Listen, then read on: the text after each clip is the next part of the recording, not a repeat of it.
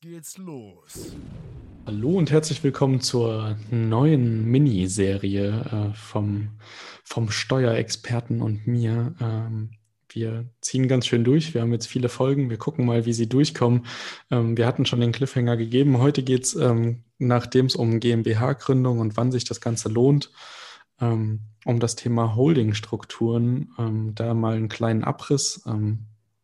Versteht bitte, dass wir nicht zu tief reingehen können, weil es einfach auch zu viele Strukturen gibt und man sich immer an kleine Beispiele ähm, halten muss. Ähm, alles andere können wir dann in dem, wie schon mal angeteaserten, geplanten Webinar machen, aber dazu ähm, vielleicht jetzt auch in der Folge dann einfach mehr, ähm, genau, wie wir da dann ähm, vereinzelter äh, in diesen Sessions dann drauf eingehen können, statt hier im Podcast.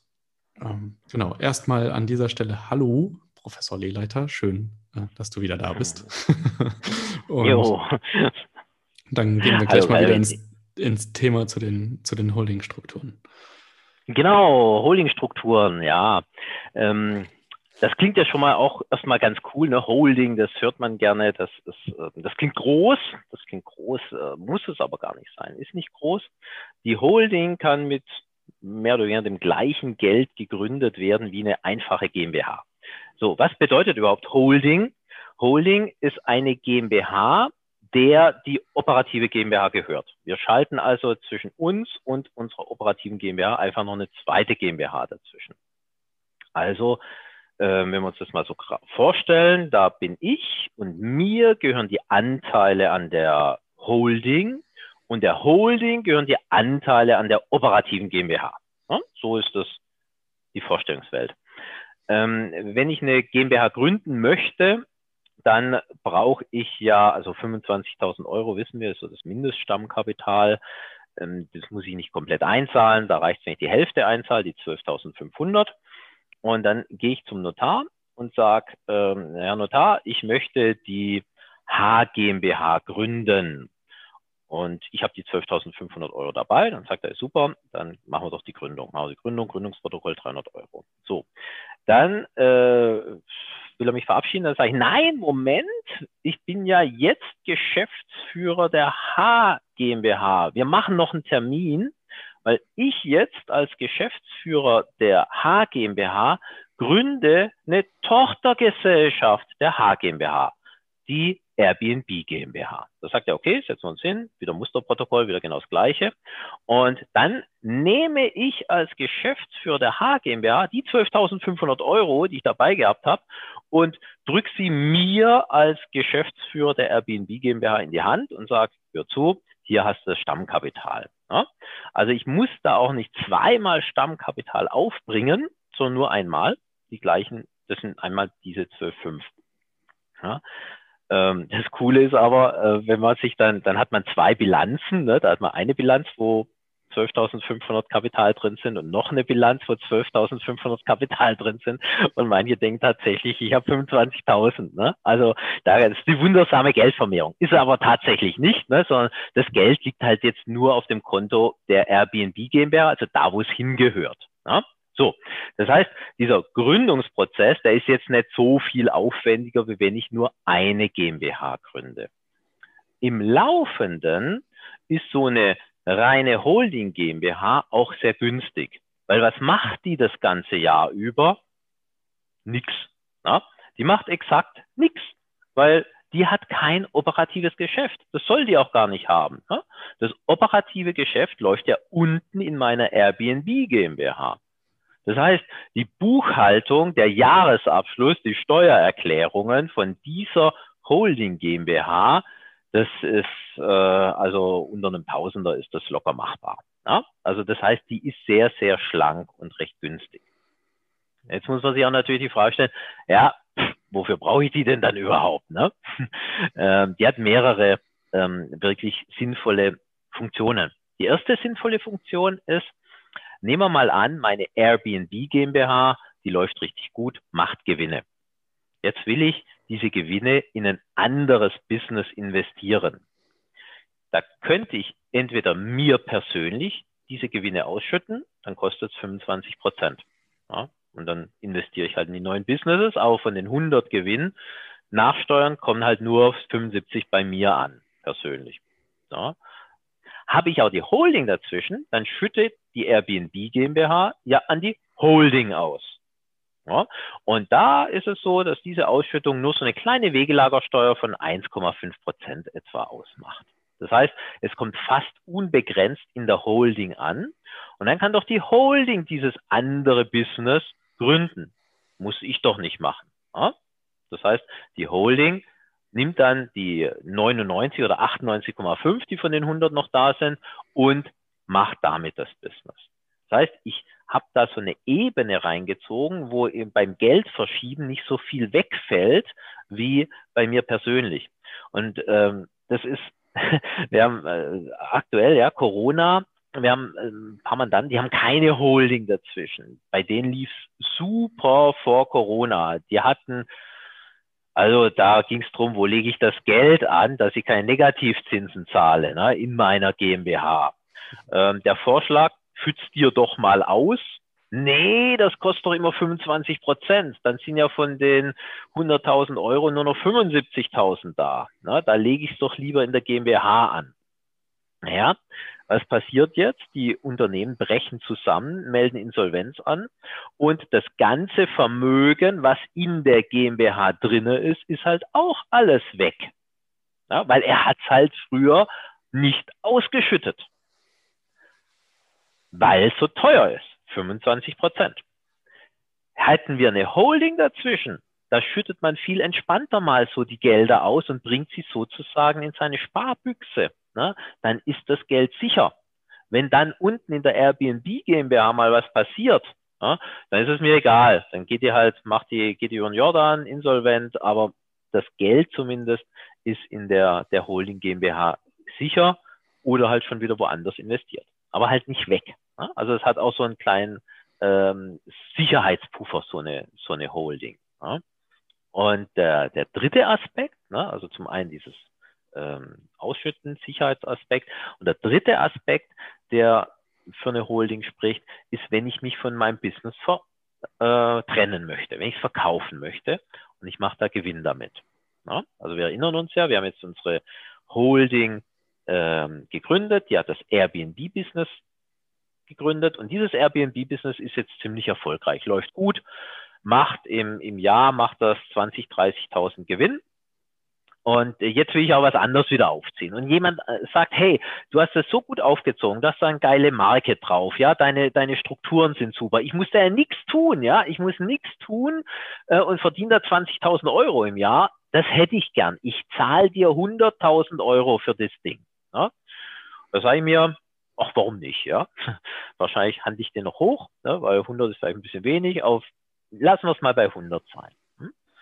Dann wenn ich jetzt diese GmbH für 100 verkaufe, sagen wir 125, ja, das, ne, weil ich, nee, 112,5, Entschuldigung, 112,5, weil wir haben ja nur 12,5 rein investiert, ne. Also, ich verkaufe die für 112,5, mache 100.000 Gewinn, zahle ich persönlich halt auch 25, 28.000 Euro Steuern. Ne? Verkauft aber die Holding das Ganze zahlt die darauf auch wieder nur diesen kleinen Wegelagerzoll von 1%, 1,5%. Das heißt 1500 Euro Steuern auf den Gewinn von 100.000 Euro. Ja, und damit habe ich auch wieder Liquidität geschaffen, mit der ich weiterarbeiten kann. Ja. Logisch. Es ist natürlich so, ne, dass immer wenn das Geld zu mir kommt, persönlich, da fällt halt 25 Prozent an. Ja gibt es auch noch ein paar Tricks, auch das ist zu komplex, das in einem Podcast. Und, äh, aber, ja, aber die Idee ist, glaube ich, angekommen, ne? dass ich mir durch diese Sparbüchse dazwischen schaffe ich mir halt mehr Möglichkeiten, mehr Freiraum, um Liquidität zu, zu bunkern bei mir. Das bedeutet, wenn ich ähm, das mal versuche, richtig zusammenzufassen, wenn ich mich wenn ich die letzte Folge gehört habe und mich entschieden habe, nee, nee, ich brauche eine GmbH, das läuft bei mir und ich bin bereit, diese 4000 Euro an operativen Kosten für die GmbH zu zahlen, macht es also von, von der reinen Praxis her absolut Sinn, direkt die Holdingstruktur zu gründen, damit man einfach meinetwegen dann viereinhalb oder 5000 operative Kosten hat, aber im nächsten Schritt schneller wachsen kann, günstiger wachsen kann und das Geld einfach ähm, cleaner ähm, reinvestieren kann. Genau, genau so ist es, ne? Äh, äh Calvin. Weil ähm, du kannst das im Nachhinein leider nicht äh, heilen, sage ich mal. Ne? Also du kannst jetzt nicht sagen, ich mache jetzt erstmal eine GmbH und vielleicht später, da kann ich ja noch eine Holding dazwischen schalten, wenn ich dann verkaufen will. Ja, äh, da macht der Gesetzgeber leider nicht mit, sondern der sagt, Bruder der Sonne, das musst du sieben Jahre vorher machen. Ne? Also das heißt, du musst äh, du kannst deine GmbH natürlich in so eine Holding einbringen, aber diese Steuerbefreiung des Gewinns kriegst du halt erst sieben Jahre später. Ja? Und die meisten von uns wissen heute noch nicht, ob sie tatsächlich in sieben Jahren verkaufen. Das ist ja unwahrscheinlich. Ne? Und wenn das Business super läuft, kann es sein, dass in zwei Jahren einer vorbeikommt. Ne? Oder in einem Jahr. Ja, du hast das, äh, ne, das hatten vorhin schon drüber unterhalten. Ne? Es gibt ja Leute, die haben wahnsinnigen Speed drauf. Ne? Die sagen, ich baue das so auf, zack, zack, zack. Für mich ist das die Masche. Ich baue was auf und verkaufe das dann. Das ist das Business von mir, ne? dass ich Airbnb-Businesses verkaufe. Kann ja, ja oder Company-Builder ne? bin einfach. Ja, ja, genau. Ja, genau, ich bin Company Builder und dann verkaufe ich halt die Company und das geht in ein, zwei, drei Jahren habe ich die soweit. Da muss ich mit einer Holding anfangen, weil ansonsten ist es jedes Mal 25 Prozent, die mir da flöten gehen. Ne? Okay. Und äh, nur nochmal, um es zu betonen, mit 12,5 kann ich die Holding und sofort die GmbH drunter gründen, ohne extra Kapital in die Hand zu nehmen. Ja, 300 Euro. Ja, okay. Die ja, ja, ja, ja, okay. Genau. Für das ja, Musterprotokoll ja, genau. der Gründung. Okay. Ja, ja, ja, ja. Perfekt. Ist das auch so einfach, wenn man es äh, mit einem Gesellschaftervertrag, also wenn man, wenn mehrere eine GmbH gründen? Ähm, oder braucht dann jeder der einzelnen Gesellschafter eine eigene Holdingstruktur? Ähm, wür würde ich meistens empfehlen, dass jeder eine eigene Holding hat. Also stellen wir uns mal vor, wir zwei ähm, äh, machen dann, haben eine tolle Idee und sagen, komm, dann gründen wir zusammen eine Holding und die gründet die Tochter. Ja. Ähm, jetzt passiert nach ein paar Jahren, dass ich auf meiner persönlichen Ebene Geld benötige du aber nicht, ja, dann haben wir Stress. Weil du sagst, was soll das? Jetzt müssen wir hier 100.000 Euro ausschütten. Ja, ich brauche da die 50 Grad nicht. Ich sage, ich hätte sie aber gern. Ähm, dann, dann haben wir da Stress. Ja, äh, und das ist halt erstmal GmbH immanent. Auch da gibt es Möglichkeiten, das ist extrem kompliziert, gesellschaftsrechtlich Katastrophe. Ja? Ähm, aber so ist der Regelfall. Und wenn jetzt jeder von uns beiden seine eigene Holding hat, ja, dann schütten wir doch einfach immer die Gewinne in die eigene Holding rein. Ne? Und, und dann kann jeder von uns beiden mit dem Geld machen, was er will. Und wenn wir wieder ein gemeinsames Projekt haben wollen, dann machen wir das doch. Ja, dann macht deine Holding und meine Holding zusammen das nächste geile Projekt, was wir wollen. Ja. ja. Also das, da, da, zusammen eine Holding zu gründen, also das ist dann schon wieder am falschen Ende gespart. Ne? Der Tausender sollte noch drin sein. Nee, gut, aber das würde ja, das würde ja in der Theorie einfach bedeuten, dass ähm, beide dann 12.500 brauchen, theoretisch. Für die genau. Einlage, für die Eigen, also für, für die Holding äh, und dementsprechend dann noch für die GmbH. Ja. Ja, okay. also das ist der einzige Grund, da hast du recht, äh, wenn, wenn man sagt, wir, wir bringen zusammen keine, nicht jeder 12,5 auf, sondern nur äh, jeder 6, 250, äh, klar, dann, dann machst du eine Holding und die gründet die operative. Aber wie gesagt, auf lange Sicht ähm, ist das suboptimal. Okay, ja, verstanden. Und es ging ja nur, also um, um die verschiedenen Business Cases. Also ich kenne jetzt zum Beispiel einige, die machen das ganze Business jetzt halt aktuell zusammen über eine GBR ähm, und sind dann natürlich aber wahrscheinlich auch, wenn es gut läuft, ähm, auf dem Weg in eine GmbH auf kurz oder lang. Und da ist es natürlich dann immer praktisch, diesen Leuten mit diesen Use Cases einfach dann auch nochmal zu sagen, macht lieber eine eigene Holdingstruktur, auch im Falle von Streit, so von, ich will nicht mehr mit dir zusammenarbeiten, was auch immer passieren mag, ist das einfach die sicherste Variante, um ja, äh, noch mehr Konflikten einfach auch aus, aus Geldgründen aus dem Weg zu gehen. Genau, so ist es, richtig. Mhm. Perfekt. Sehr gut. Ich glaube, jetzt hat jeder, der aufmerksam zugeguckt, äh, zugehört hat und nicht irgendwie noch nebenbei äh, andere Dinge tut, äh, verstanden, wie eine Holding funktioniert und wie man sie aufbaut. Das ist auf jeden Fall, glaube ich, schon mal ein großer Meilenstein, ähm, dass man ähm, das doch nochmal ähm, so verständlich dargestellt hat, dass jetzt hoffentlich auch jeder verstanden hat, dass eine Holding einfach immanent ist, ähm, wenn man Kapital sichern will und auch sich nicht nur auf eine GmbH in seinem Leben verlassen möchte. Genau. Genau. Perfekt.